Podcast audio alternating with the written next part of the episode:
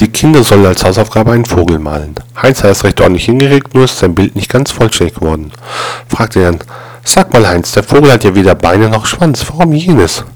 Da fängt der Kleine zu heulen. Als ich meine Mama fragte, wo man beim Vögeln die Beine hinmacht, hat sie mir geknallt. Da wollte ich nach dem Schwanz gar nicht erst fragen.